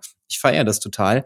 Aber wenn du es halt schaffst, dann zum Beispiel selber ein Brot zu backen mit geileren Inhaltsstoffen und jetzt nicht mit diesem Standardweizen und es schmeckt trotzdem geil, und dann kannst du es dir halt mhm. mit besserem Gewissen auch reinziehen, dass halt nicht jeden Tag Burger mit Pommes drin ist, ist irgendwo klar, aber das ist halt auch einfach, auch wenn du dich normal gesund ernähren möchtest, nicht drin. Ne? Und man muss mhm. sich, glaube ich, am Anfang einmal ein bisschen intensiver mit der Materie beschäftigen. Immer wenn man seine Ernährung umstellt und anpasst, braucht man halt so ein bisschen, um da reinzukommen. Aber ich kann sagen, an fünf von sieben Tagen die Woche ist es einfach und an zwei Tagen ist es ein bisschen schwerer und da bist, bin ich auch ein bisschen flexibler. Du sagst ja auch 80 Prozent gut und 20 Prozent mhm. flexibel ist in Ordnung für die allermeisten. Da muss man sich einfach rantasten. Mhm. Ja, also es ist halt okay, sich auch mal mit Kacke voll zu hauen. Also jetzt mit schlechten, offensichtlich schlechten Essen wie Pommes, Burger etc. etc. Wichtig ist einfach, dass man da Bewusstsein rüber hat und dass man auch gesunde Alternativen kennt. Wie zum Beispiel jetzt mit der Pasta, so diese komische Kichererbsenpasta und so, die schmeckt halt wie Scheiße. So, das ist halt echt nicht lecker. Aber zum Beispiel so eine schöne Reisvollkornpasta, die schmeckt halt zu 95 Prozent wie normale Weizenpasta. Oder jetzt mit dem Brot. Gibt eine schöne Backmischung von Nutringo. Das kann man online bestellen. Das ist relativ schnell zubereitet. Auf der Verpackung steht, man soll das mit Quark anrühren. Kann man aber auch mit Wasser machen. Also ich mache es dann immer mit Wasser. Und das schmeckt halt wie richtig leckeres Brot. Was gar nicht so einfach ist, weil die meisten glutenfreien Brotsorte oder getreidefreien Brotsorten da draußen, die sind halt entweder zu trocken oder haben so eine ganz komische Konsistenz oder schmecken einfach nicht. Und wenn man dann einmal, deswegen ist es im One-on-One-Coaching das Ernährungsmodul auch so umfangreich mit Rezepten, mit Einkaufslisten etc. etc. Wenn man da einmal ein System drinne hat, dann ist es halt nicht mehr schwer. Also teilweise ernähren sich die Klienten von mir dann sogar noch leckerer als vorher, einfach weil sie diese geilen Rezepte haben. Also da kommt halt mein Background als Küchenchef zugute. Und dann fühlt sich halt nicht an wie Verzicht. Dann merkt man, okay, ich fühle mich geiler, das Essen schmeckt leckerer und ich, mir fehlt es an nichts. Und wenn man dann trotzdem mal sich irgendwie so einen Donut oder so reinhauen will, dann kann man das machen, aber dann macht man das nicht, weil man dieses Food Craving danach hat, sondern weil man sich bewusst dafür entscheidet und kann aber auch wieder aufhören. Das ist halt ein sehr schönes Level an Freiheit, was in meinen Augen jeder mal erfahren sollte. Also ich kann es aus der eigenen Erfahrung äh, nur bestätigen, obwohl ich jetzt ja noch nicht so wirklich viele Änderungen an meinem Ernährungsverhalten gemacht habe, weil das davor schon relativ okay war. Äh, trotzdem durch das Wissen, was ich mir jetzt zusätzlich angeeignet habe, habe ich die letzten ein, zwei Wochen schon einige Sachen weggelassen. Besonders mhm. Milchprodukte finde ich extrem krass, weil Milchprodukte ist was, wo ich total krass drauf reagiere. Und das habe ich einfach komplett eingestellt. Und seitdem ist meine Verdauung wie ausgewechselt. Ne? Ich fühle mich auch einfach besser. Also es sind so die kleinen Dinge in Anführungszeichen, die dann doch einen riesig großen Impact haben. Mhm. Ja, allgemein überhaupt mal diese Klarheit darüber zu haben. So, weil unser Gehirn ist ja unfassbar mächtig. Es will ja, dass wir besser überleben. Und wenn man dann halt zum Beispiel merkt, okay, das liegt daran, dann unterstützt einem das Gehirn in Zukunft die besseren Entscheidungen zu treffen. Aber die meisten haben diese Information gar nicht. Deswegen arbeite ich ja auch mit so vielen Labortests mit meinen One-on-One-Klienten, Einfach, dass wir genau Klarheit haben, okay, das braucht der Körper, auf die Lebensmittel reagiert der Körper gut, auf die nicht. Das muss gefeintuned werden, etc. etc. Und dann hat man halt auch diese rationale Ebene, wodurch einem das Gehirn dann einfach in Zukunft auch weniger Dopaminstöße in Richtung ungesundes Essen und sowas schickt. Und das macht es halt nach und nach immer einfacher. Ja. Okay, dann gehen wir mal weiter zum Thema Schlafen. Ähm, ist äh, für mich einer der einer der Punkte, die mit am wichtigsten sind, äh, wo ich die ganze Zeit gedacht habe, ja, das läuft schon gut und dann äh, ja doch auch feststelle, selbst wenn man denkt, man schläft ausreichend und gut, äh, dann kommt man an den Punkt, wo man dann auch merkt, ja, mehr schlafen ist nicht unbedingt besser. Also das mhm. merke ich gerade die letzten ein, zwei Wochen, wo wir auch extrem nach dem Thema Schlafen gucken. Ich bin heute zum Beispiel mal ähm, aufgestanden äh, oder ich bin aufgewacht ohne Wecker, was eigentlich häufig der Fall ist, weil ich pinkeln muss. Und ähm, mein Körper sagt mir dann so, du gehst jetzt pinkeln. Es war aber eine halbe Stunde vor meiner normalen Aufstehzeit. Aber ich habe mich mal bewusst nicht wieder hingelegt und hatte mhm. dadurch eine halbe Stunde weniger, was aber am Ende völlig egal war. Ich habe mich trotzdem deutlich besser gefühlt. Mhm. Was ist deine Meinung zum Thema Schlafen? Kannst du mal ganz kurz so drei, vier, fünf grobe Faustregeln raushauen? Sehr gerne. Also wie wir eben schon gesagt haben, drei bis vier Stunden vom Schlafen gehen nichts mehr essen. Ganz, ganz wichtig. Und wahrscheinlich mit der wichtigste Hack, Blaulichtfilter auf den Geräten installieren. Ja, weil auch diese Blaulichtfilterbrillen, die einem überall angepriesen werden, die funktionieren nicht so wirklich richtig, weil wir nehmen natürlich auch über unsere Haut, über die Mitochondrien Licht auf. Und wie wir schon gesagt haben, die Blueprint für unseren Körper ist halt 200 bis 300.000 Jahre alt. Damals gab es keine Handys, kein Fernseher, kein krasses Blaulicht. Damals gab es die Sonne und vielleicht noch abends ein schönes rotes Feuer. Und wenn wir auf unseren, unser Handy gucken, ja, dann denkt unser Gehirn nicht, oh cool, ein Unterhaltungsmedium, ich gucke jetzt stundenlang in TikTok, sondern es nimmt halt dieses Blaulicht wahr und denkt, ah, okay, die Sonne ist oben, dann sorge ich mal dafür, dass Cortisol da ist, also das Stresshormon und dass die Melatonin, das Schlafhormonproduktion unterdrückt wird, damit wir halt wach sind, damit wir schön Mammuts jagen können und sowas. Und das ist jetzt nicht so, dass wir dann einfach das Handy wegpacken und eine Viertelstunde später ist dann das Melatonin wieder da, sondern unser Melatonin baut sich halt über den Abend immer mehr auf. Und wenn wir halt beim Maximum sind, sind wir meistens schon in der Tiefschlafphase. Also Melatonin ist nicht nur wichtig, um müde zu werden und zu schlafen, ist auch sehr, sehr wichtig für unseren internen Entgiftungsprozess. Und die meisten Menschen, die hängen dann halt abends irgendwie noch vom Fernseher mit Blaulicht, mit ihrem Smartphone und wundern sich erstmal, dass sie entweder nicht einschlafen können oder sich morgens einfach kacke fühlen, wenn sie aufstehen. liegt halt daran, dass sie zu wenig Tiefschlaf haben und zu wenig entgiften, eben weil Melatonin unterdrückt ist. Deswegen auf allen Geräten Blaulichtfilter installieren, auf Maximum mindestens drei bis vier Stunden vorm Schlafen gehen. Ist auch in meinen Augen der größte Hebel, um, also wir haben ja mittlerweile so viele Leute mit irgendwelchen Einschlafproblemen, die dann irgendwelche Schlafmittel und sowas bekommen, was die gar nicht bräuchten, wenn die einfach einen Blaulichtfilter hätten. Für Nicht-Mac-PCs, also für, für vernünftige, Felix guckt schon böse, ähm, für Windows-Rechner und sowas kann ich Flux empfehlen, f.lux. Installiert man einmal, kann man dann einstellen mit der Schlafenzeit, kostet auch nichts und da hat man Ruhe. In einer bestimmten Uhrzeit einfach den Blaulichtanteil raus. Ich gucke zum Beispiel auch, wenn ich abends was gucke, jetzt aktuell Netflix Physical 100, das, das ist bestimmt auch was für dich. Kennst du es?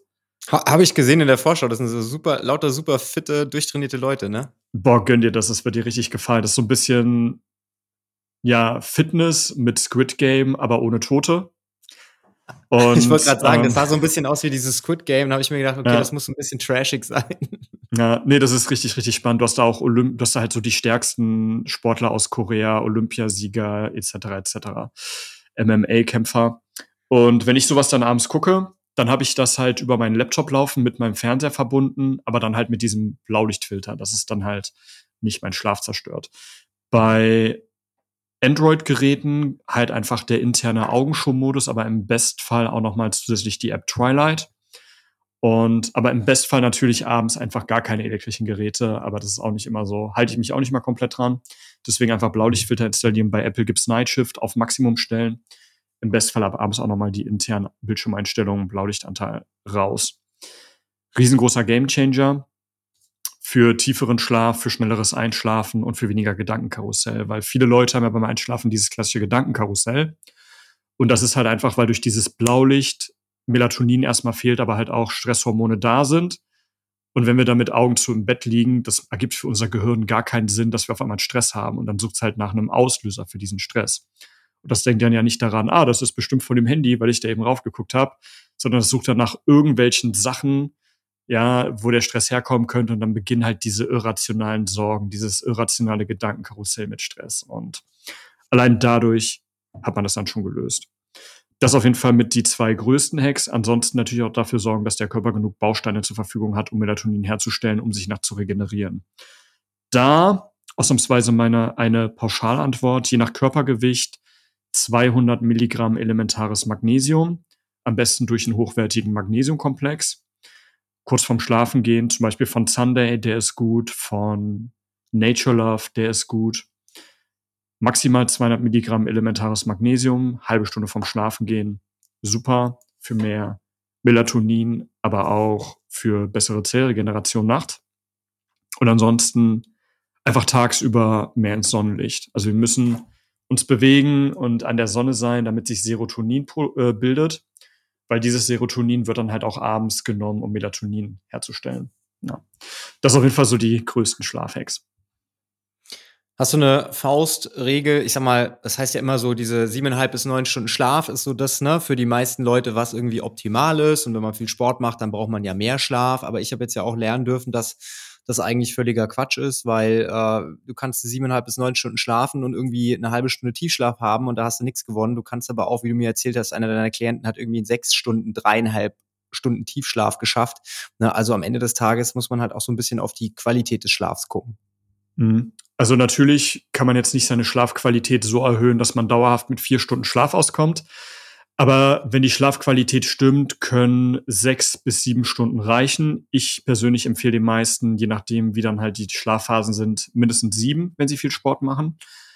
Aber es bringt jetzt zum Beispiel nicht, wenn du irgendwie neun oder zehn Stunden schläfst, aber die Schlafqualität einfach scheiße ist. So, dann reicht das meistens auch nicht. Deswegen gibt's da so, darf man einen schönen Sweet Spot finden zwischen Schlafqualität und Schlafdauer grobe Faustregel, du brauchst mindestens anderthalb Stunden Tiefschlaf und anderthalb Stunden REM-Schlaf, so dass so das gröbste, ja, dass dein, für einen Erhalt deiner mentalen und körperlichen Gesundheit. Mindestens anderthalb Stunden Tiefschlaf, mindestens anderthalb Stunden REM-Schlaf. Und wenn die höher sind, natürlich umso besser. Gerade beim Tiefschlaf, dann regenerierst du dich halt nachts noch besser. Und also diese anderthalb Stunden sind das absolute Minimum. Ich persönlich tracke das mit dem Aura Ring, auch bei meinen One-on-One-Klienten Gibt's auch andere Geräte, das Whoop-Armband ist auch gut. So diese ganzen billig Smartwatches und so sind jetzt nicht wirklich genau. Da dann doch wirklich irgendwie so einen richtigen Schlaftracker wie den Aura Ring oder das Whoop-Armband nehmen. Äh, ich habe aber auch von zwei, drei Leuten jetzt gehört, die sowohl Whoop als auch Aura Ring als auch Apple Watch nutzen im, im Wechsel, dass die Apple Watch auch nicht ganz so scheiße sein soll, zumindest mal mhm. im direkten Vergleich. Ob das jetzt immer der Fall ist, weiß ich nicht, aber ab und zu trifft es vielleicht ja auch mal den Kopf, äh, den Nagel auf den Kopf. Aber ich bin halt kein Fan davon, eine Apple Watch nachts irgendwie im Schlafen anzuhaben. Mhm. Und dementsprechend der Aura Ring oder auch das Whoop-Armband ist halt cool, weil das kannst du halt einmal aufladen, kannst du halt drei, mhm. vier Tage lang tragen, lädst es wieder auf und dann hast du es einfach den ganzen Tag an. Mhm. Und du hast auch eine sehr niedrige Strahlenbelastung, was jetzt so Bluetooth-Strahlen und so angeht. Gerade beim Aura Ring. Beim Whoop weiß ich es nicht. Aber ja, bei Apple, Apple Watch ist ja einiges. Ich weiß nicht, ob man da auch in Offline-Modus gehen kann. Geht auch Flugmodus und so, ja. aber trotzdem. Also ich mag das auch nicht, wenn ich dann, also ich mhm. eh schon an einem Handgelenk das Whoop-Armband und dann noch mal was, dann fühle ich mich auch so ein bisschen wie an, an ja, Handschellen sozusagen. Mhm. Ja, kann ich nachvollziehen. Du hast es gerade so lapidar gesagt, ne? Eineinhalb Stunden REM-Schlaf, eineinhalb Stunden Tiefschlaf. Also jeder, der das noch nie getrackt hat, eineinhalb Stunden ist fucking viel. Also selbst für mich, der seinen Schlaf schon echt am Optimieren ist, aber der schon eigentlich gut ist. Also drei Stunden wirklich erholsamen Schlaf zu haben, das ist nicht der Standard. Ne? Also das ist, ich denke mal, für die allermeisten Leute, äh, wenn man das mal wirklich trackt, so ein Aha-Erlebnis. Deswegen empfehle ich das ja auch jedem mindestens einmal im Leben, genau wie mit der Ernährung auch holt euch mal so ein Whoop-Armband, holt euch mal so ein Aura-Ring und testet das mal wirklich aus. Und ihr werdet mit Erschrecken feststellen, dass eineinhalb Stunden REM und Tiefschlaf in Summe sind drei Stunden, dass das echt hardcore schwierig ist, gerade am Anfang, wenn man eben abends kurz vorm Schlafen mhm. noch Fernsehen guckt und wenn man spät isst. Also REM-Schlaf, ähm, merke ich gerade bei mir, ist so ein bisschen das Thema, ist sehr variabel. Tiefschlaf komme ich mit bisschen Tricksen regelmäßig über die zwei Stunden drüber. Da geht mhm. auch noch mehr. Ne? Aber das ist auch nicht der Fall, dass das jetzt so gegeben ist und dass du jeden Tag dann diese drei Stunden erholsamen Schlaf hast. Kleine Anekdote dazu. Ich hatte ja mein Business, meine Selbstständigkeit 2019 angemeldet, hatte in dem Jahr aber nur zwei kostenlose Testkunden. Und meinen ersten Klienten habe ich dadurch gewonnen, weil ich meine Aura-Stats in eine Gruppe gepostet habe. Es war wie so eine WhatsApp-Gruppe für Persönlichkeitsentwicklung. Da hat einer geschrieben, dass er irgendwie Schlafprobleme und sowas hat. Und da habe ich halt gemeint, hey, hol dir mal ein Aura Ring und hier sind meine Stats, so und so viel Schlaf, so viel Tiefschlaf und dann hast du halt Daten, um das zu optimieren. Und dann war ich aber vier Wochen später gar nicht mehr in der Gruppe drin, weil mir das da zu doof war. Und da hat er mich angeschrieben, hey, ich habe jetzt diesen Ring, wieso hast du so ganz andere Stats als ich? Ich will das auch. Und so habe ich meinen ersten One-on-One-Kunden, der bezahlt hat, gewonnen. Richtig, richtig lustig. Einfach nur, weil ich einen Screenshot von meinen Aura Ring Stats reingepostet habe und die halt so weit weg für ihn waren, dass er das auch wollte. Ja. Ja, das ist, ähm, das ist echt krass, äh, wie, wie niedrig die Messlatte liegt, ne? Mhm. Also was die Gesundheit angeht, was so ja. Themen wie Schlafen und Ernährung angeht. Wenn man sich damit echt intensiv beschäftigt, ähm, dann stichst du krass aus der Masse heraus. Also gerade wenn ich jetzt zum Beispiel im Urlaub bin und ich gucke mir dann die Leute so in der Badehose mal an und dann denke ich mir so, Alter, eigentlich so wie du aussiehst, so sahen die Leute früher aus, als sie viel sich bewegt haben und gesund gegessen haben. So sollte eigentlich jeder aussehen, aber irgendwie mhm. hat jeder seine 10, 15, 20 Kilo Wohlstandsbauch, die er mit sich rumschleppt. Das ist echt krass erschreckend, weil eigentlich ist die Norm mhm. ein kleiner Superhuman, wie du es ja gesagt hast, und nicht diese komplett äh, müde und äh, kaputte Gesellschaft. Mhm. Also wenn hormonell und so alles gut funktioniert, ist unser Körper auch allgemein sehr gut, das Körpergewicht selbst zu regulieren. Also mit dem, wo ich meinte, der dann da ähm, über 20 Kilo Fett dann verloren hatte, mit dem habe ich erst ab Woche fünf von acht mit Sport angefangen. so, also wenn der Körper richtig funktioniert, dann ist der sehr, sehr gut, das alles so zu adaptieren, dass der Körper auch gut aussieht. Und mit ein Grund, warum viele Leute das einfach nicht angehen, ist einfach, weil sie gar nicht wissen, wie leicht es ist. Also ich mache Biohacking nur aus Faulheit. Weil wenn ich mehr Energie habe, als ich verbrauchen kann, also ich gehe abends selbst wenn ich 16 Stunden arbeite, ich habe abends noch mindestens einen halbvollen Akku und gehe mit einem dicken Grinsen schlafen und bin innerhalb von zwei, drei Minuten weg. Und die ganzen Sachen, die ich mache, sorgen dafür, dass ich mehr Energie, Fokus habe, als ich verbrauchen kann. Aber auch, dass ich so wenig Stress habe, so wenig zellularen Stress und so eine gute optimierte Dopamin-Biosynthese, dass ich meine Energie und meinen Fokus einfach frei so einteilen kann, wie ich möchte.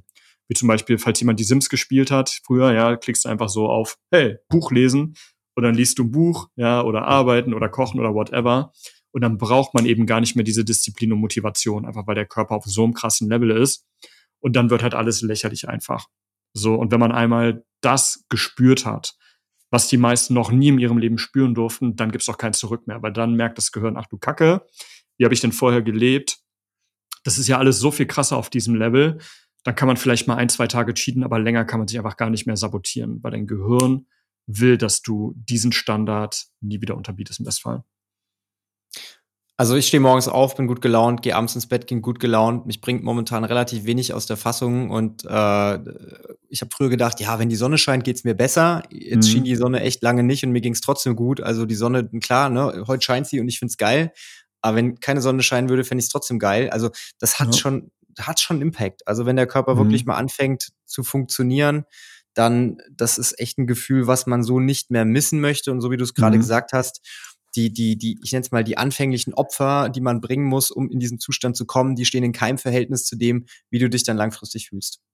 Ey, und Felix, du bist gerade mal in Woche zwei von acht. So die ganze Magie, die richtige Magie, die kommt jetzt erst noch die nächsten Wochen, so da wirst du ganz viel Spaß haben. Ja. Für alle Menschen in meinem Umfeld, die dann so einen aufgeladenen äh, Mini-Felix mit super viel Energie haben, die tun mir jetzt schon leid. Mhm. Aber da, da müssen sie dann durch. Aber es ist ja eine entspannte, stressfreie, wache Energie. So. Deswegen, du bist ja da nicht nervös oder sowas. Das ist ja oft nur durch zu viel Stress, aber der ganze Stress fällt ja weg. Du bist dann einfach wie so ein Super Saiyajin. Einfach, der leuchtet. Das ist geil. Stelle ich mir gerade so ein, so ein Meme vor, wie ich selbst als Super Saiyajin da. hatte ich, ich hatte mal so gepostet ein Meme, da war dann irgendwie so Son Goku, ähm, genau, meine Kunden zum Anfang, dann meine Kunden nach einer Woche war dann halt Super Saiyajin 1 und dann irgendwie, ich weiß nicht, ob du die neueren Dragon Ball Serien kennst mit Ultra Instinct und so und dann meine Klienten nach einem Jahr war dann halt so Ultra Instinct. So, muss ich mal wieder reposten. Ja. Kann ich auch gerne dein Gesicht mit rein photoshoppen. Ja, bitte, bitte. Okay, Thema Schlafen ist irgendwie gar nicht so schwierig, wenn man sich an ein paar Sachen hält und mhm. äh, viele Sachen werden eigentlich einem abgenommen. Was wir jetzt gar nicht gesagt haben, ist Thema Schlafenszeit, weil da muss ich aus eigener Erfahrung sagen, der Körper findet es schon geil, wenn man immer zu regelmäßigen Zeiten ins Bett geht. Also ich weiß mhm. nicht, wie du das siehst, aber ich empfehle zumindest mal die Leute, die mich fragen, wie ich es mit Schlafen mache, geh dann und dann ins Bett und steh dann und dann auf, in den meisten Fällen. Und wenn du mal halt über die Stränge schlägst, ist okay, aber nicht einmal um acht ins Bett, einmal um vier ins Bett, sondern der Körper mhm. hat halt einen eigenen Biorhythmus ähm, und irgendwie, wenn man es halt schafft, sich da so ein bisschen dran anzupassen, dann findet der Körper das halt durchaus auch schon geil. Ja, also gerade wenn man immer zur gleichen Uhrzeit ungefähr aufsteht, dann sorgt dein Körper dafür, dass du halt am Ende einer REM-Schlafphase bist oder in einer Leichtschlafphase. Und wenn du dann aufwachst, bist du halt sofort klar. Während wenn du halt zu unregelmäßigen Zeiten immer aufstehst oder auch noch snoost, ganz, ganz schlimm, kann es halt sein, dass du mitten aus der Mitte einer REM-Schlafphase aufwachst und dann bist du halt erstmal die nächsten Stunden so ein bisschen, dann brauchst du ein paar Stunden, um, um wach zu werden, wie man dann so schön sagt. Und deswegen, wenn du jeden Tag zur gleichen Uhrzeit aufstehst, Beste, belohnt dein Körper, dass du morgens sofort wach und klar bist. Was wir jetzt beim Thema Ernährung gar nicht gesagt haben, ist Thema ähm, Hydration. Das ist jetzt ein Punkt, den man mal so ein bisschen auch vielleicht noch erwähnen sollte, weil es auch etwas ist, was ich jetzt für mich implementiert habe. Mhm. Und ähm, was super funktioniert, ist direkt nach dem Aufstehen äh, 400 Milliliter Wasser, so plus minus, also zwei Gläser, vielleicht ist ein bisschen mehr, vielleicht ein bisschen weniger, ich weiß nicht. Und deine Empfehlung ist ja dann in Abhängigkeit vom Körpergewicht äh, noch ähm, Himalaya-Salz reinzupacken. Mhm und äh, für den Geschmack noch ein bisschen Zitronensaft. Also kann man machen mit, kann man machen ohne, aber ist, ist geiler mit auf jeden Fall. Ähm, das ist sowas, was ich jetzt auch implementiert habe, was super funktioniert. Mhm. Also Zitronensaft ist nicht nur für den Geschmack, sondern auch für die Insulinsensitivität und ein bisschen für Vitamin C ist aber zu vernachlässigen. Also was die meisten Leute denken, was Hydration wäre, ist einfach zwei bis drei Liter pro Tag trinken. So ist auch schon mal ein guter Anfang, aber richtige Hydration ist halt ein gutes Gleichgewicht aus Elektrolyten und Flüssigkeit. Und das Problem ist, bei vielen Menschen, die trinken halt einfach nur, aber haben viel zu wenig Mineralstoffe und Spurenelemente, weil halt auch irgendwann mal gesagt wurde, oh, Salz ist böse, ess weniger Salz. Weil dann kriegst du hohen Blutdruck. Sagen Ärzte ja auch immer noch gerne, wenn jemand hohen Blutdruck hat, essen sie weniger Salz. Ist aber in den meisten Fällen liegt es gar nicht am Salz, sondern es liegt an einem Ungleichgewicht aus Natrium und Kalium. Und da ist halt Himalaya-Salz super, da hast du halt neben dem Natrium und dem Chlorid hast du halt auch Magnesium, Kalium und sowas mit drinne. Und diese Elektrolyte brauchst du erstmal, dass der Körper bessere, bessere Elektrosignale durch den Körper schicken kann. Aber Kalium zum Beispiel ist auch sehr, sehr wichtig, um das Blutvolumen zu regulieren, also den Blutdruck zu regulieren. Und wenn wir halt ein schönes, schönen Mix aus Elektrolyten und Flüssigkeit haben, dann haben, haben unsere Arterien auch ein optimales Blutvolumen. Das heißt, das Blut kommt auch überall besser hin, in die Organe, in die Muskeln, ins Gehirn. Und dann sind wir einfach klarer und dann haben wir auch kein Problem mit irgendwie Bluthochdruck oder sowas. Und deswegen ist halt dieses hm, Himalaya-Salz am Morgen so mächtig. Und auch allgemein, wenn man viel trainiert, kann man sich auch gerne kurz vorm Training noch so einen Liter mit reinhauen. Und also sollte genug Abstand zu dem Morgenwasser sein. Und dann hat man einfach bessere Trainingsergebnisse, weil halt die Muskeln besser durchblutet werden. Oder auch wichtig, wenn man sehr, sehr, sehr viel schwitzt, egal ob jetzt durch Sauna, allgemein im Sommer oder durchs Training. Wir schwitzen dann auch relativ viele Elektrolyte mit aus. Und deswegen am besten nach viel Schwitzen, nach dem Training am besten auch nochmal einen Liter mit 1 Gramm Himalaya-Salz sich reinballern. Ganz, ganz wichtig. Okay. Klingt eigentlich relativ simpel. Ne? Äh, Himalaya-Salz kannst du im, im, Supermarkt irgendwie kaufen. Nur aufpassen, dass das hier nicht so Jodsalz ist, sondern halt wirklich ne, ein gescheites Salz und ähm, dann einfach ein bisschen abwiegen. Äh, wichtig ist, ein Gramm ist weniger als man denkt. Das hilft so eine Küchenwaage, so eine Dealerwaage, wie du sie ja genannt hast. Ja. Ähm, das ist im Prinzip, wenn man so einen Salzstreuer nimmt und da läuft das Salz durch, das ist eine Sache von ein paar Sekunden, dann hast du ein Gramm. Also das ist echt wenig. Da muss man aufpassen, ja. dass man nicht zu viel nimmt. Und ähm, dann macht das einfach mal und das hilft auf jeden Fall ungemein. Ja, im Gegensatz zu Meersalz gibt es da auch keine Mikroplastikverunreinigung. Also bei Meersalz ist da mittlerweile echt das Problem mit den Mikroplastikverunreinigungen. Und du hast halt in Meersalz nicht so viele Mineralstoffe. Also sieht man ja beim Himalaya-Salz allein durch die Farbe, dass da noch sehr viel mehr mit drin ist. Ja. Sehr geil. So, jetzt haben wir über Thema ähm, Ernährung und Hydration gesprochen. Wir haben über das Thema Schlafen gesprochen. Ich sag mal, Bewegung und Sport ist da was, was ich jetzt mal irgendwie so ein bisschen ausklammern würde, weil die meisten Leute, mhm. die bei uns trainieren, irgendwie haben einen Peil davon. Die machen drei, vier, fünf ja. Die Woche Sport, bewegen sich viel. Und das ist eher jetzt vielleicht für für Leute, die es im Alltag nicht gewohnt sind, Sport zu machen. Also da, ne, dass man 10.000 Schritte am Tag irgendwie gehen sollte, so dass der Körper in Bewegung ist, dass das nicht nur gut ist, mhm. ähm, sondern auch für die Lymphe halt wichtig ist, dass sie in Bewegung ja. bleibt. Das ist, glaube ich, so ein bisschen Common Knowledge. Ähm, was ich jetzt aber am Ende noch spannend äh, finde, auch mal mit so einem schielenden Auge Richtung Uhr, weil du ja auch dann gleich wieder los musst und ich äh, gerne ähm, da doch ein paar Minuten drüber sprechen wollen würde, wäre dann das Thema Supplements, weil gerade wir beim Sport werden oft gefragt, was nimmst du denn für Supplements, was macht denn da eigentlich Sinn?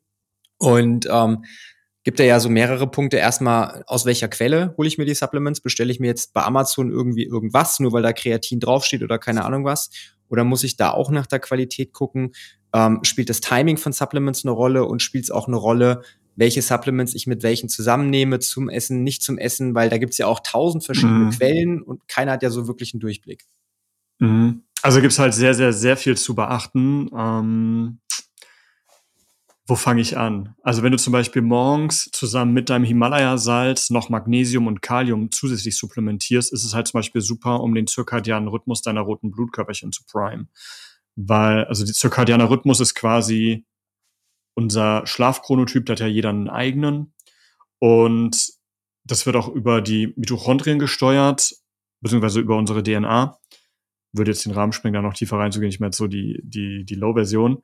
Aber zum Beispiel unsere roten Blutkörperchen, die haben jetzt keine eigene Mitochondrien und keine eigene DNA. Und die werden halt dadurch geprimed durch den Mix aus Natrium, Chlorid, Magnesium und Kalium. Deswegen ist zum Beispiel, wenn man morgens 200 Milligramm elementares Magnesium, hochwertiges und 400 Milligramm elementares Kalium, je nach Körpergewicht, das ist nur so eine Pauschal, Antwort, wenn du die halt zusammen nimmst, bist du halt noch mehr am Start, weil überall noch besser Sauerstoff hinkommt. Das ist richtig, richtig geil. Ansonsten, was ich jedem empfehlen würde, ist einfach gezielt Vitamin D3 auffüllen. Also wirklich gezielt einen Test machen und anhand des Testergebnisses dann gezielt auffüllen. Vitamin D3 aus einer hochwertigen Quelle, zum Beispiel von Blue Nabi oder von Nature Love oder von Sunday, die habe ich meistens immer genommen braucht aber auch Magnesium, Vitamin C und Vitamin A und Bio verfügbar zu werden. Es wird meistens mal mit Vitamin K2 angeboten, deswegen denken die Leute, man bräuchte K2, um Vitamin D zu aktivieren. Stimmt gar nicht, du brauchst das K2 vor allem für den Kalziumhaushalt, das halt Kalzium von wegen die Knochen kann, etc. etc. Deswegen wird das meistens zusammen angeboten. Und wer sich da mehr mit beschäftigen möchte, ich kann von Dr. Jörg Spitz den Vortrag Vitamin D Hype oder Hope empfehlen. Also Vitamin D ist einfach so wichtig für gefühlt alles. Also für glücklich sein, für Energie, für Fokus, für Stoffwechsel, für DNA-Regulationsmechanismen im Körper. Kannst dir vorstellen, wenn ein Vitamin D3-Spiegel im Keller ist, dann ist dein Körper in so einer Art Winterschlaf. Und wenn man jetzt nach Dr. Jörg Spitz geht, sind ja zum Beispiel viele, wenn nicht sogar die meisten Depressionen einfach nur ein Vitamin D3-Mangel, weil die ganzen Glückshormone und so nicht richtig hergestellt werden können. Deswegen, wenn ihr nur eine Sache supplementiert, dann gezielt Vitamin D3 in Kombination mit Vitamin C, Vitamin A und Magnesium und dann gezielt einmal auf ein schönes Level. Und das ist ein riesengroßer Gamechanger. Also ist auch mit einer der ersten Dinge, die ich mit meinen One-on-One-Klienten mache. Das ist sehr, sehr wichtig und ja, das ist auf jeden Fall so der größte Hebel. Ansonsten Magnesium, Kalium, sehr, sehr wichtig. Und man kann so viele Sachen supplementieren, aber das sind jetzt die Dinge, die für die meisten gültig sind. Ganz wichtig, falls du, lieber Zuhörer, irgendwelche gesundheitlichen Probleme hast, irgendwelche Medikamente nimmst oder sowas, vorher mit deinem Arzt absprechen. Weil da gibt's gegebenenfalls Wechselwirkungen, die ja ich jetzt hier natürlich nicht benennen werde, weil es einfach zu viele sind. Das ist jetzt für normal gesunde Menschen mein Pauschaltipp ohne irgendwelche Wehwehchen. Ja, ganz, ganz wichtig, du hast es angesprochen, vorher absprechen äh, mit einem Arzt im Zweifelsfall und vorher irgendwie auch mal einen Test machen, weil mhm. am Ende ist äh, Supplements nehmen, wenn man es nicht richtig macht, einfach nur sauteures Urin. Man kippt da irgendwelche Sachen in sich rein und die fließen einmal komplett durch und im schlimmsten Fall hinterlassen sie noch irgendwelche Schäden im Körper, mhm. ohne dass du einen positiven Effekt hast. Und dementsprechend ist immer ganz gut zu gucken, gerade Vitamin D3, es gibt ja mittlerweile so viele verschiedene ähm, Testmöglichkeiten, die du hast. Entweder du machst es beim Arzt oder Screen hat ja so einen äh, Test, den kannst du auch zu Hause machen, mhm. kannst du einschicken. Und ähm, dann hast du zumindest mal schwarz auf weiß, wenn du den Test richtig gemacht hast, ähm, wie dein Status ist. Und dann kannst du anhand des Statuses, gerade bei Vitamin D3, hast du mir auch so einen Rechner geschickt, da kannst du dann einschicken, wie ist dein Status, wo möchtest du hin und äh, über welchen Zeitraum. Und dann kriegst du mhm. eine tägliche Empfehlung, eine Ladeempfehlung. Also ist alles irgendwo messbar. Man muss es nicht auf gut Glück machen, sondern man kann wirklich mit Hilfe von validen Daten da arbeiten, egal ob das jetzt Ernährung ist, wo ich meine Makros tracke, meine Kalorien mhm. tracke oder eben Schlafen mit einem Schlaftracker. Auch äh, ne, Supplements kannst du tracken. Du kannst dein Blut untersuchen oder eben, keine Ahnung, Speichel bei ähm, Hormonen oder Haarspitzen, mhm. eben so wie ja. bei diesem Bodyclock-Test, den ich gemacht habe. Mhm. Und du kannst im Prinzip wirklich alles messbar machen, schwarz auf weiß, siehst dann, was der Körper braucht und kannst dann gezielt, mhm. ne, wirklich gezielt die Schwachstellen angehen, die du wirklich hast. Mhm.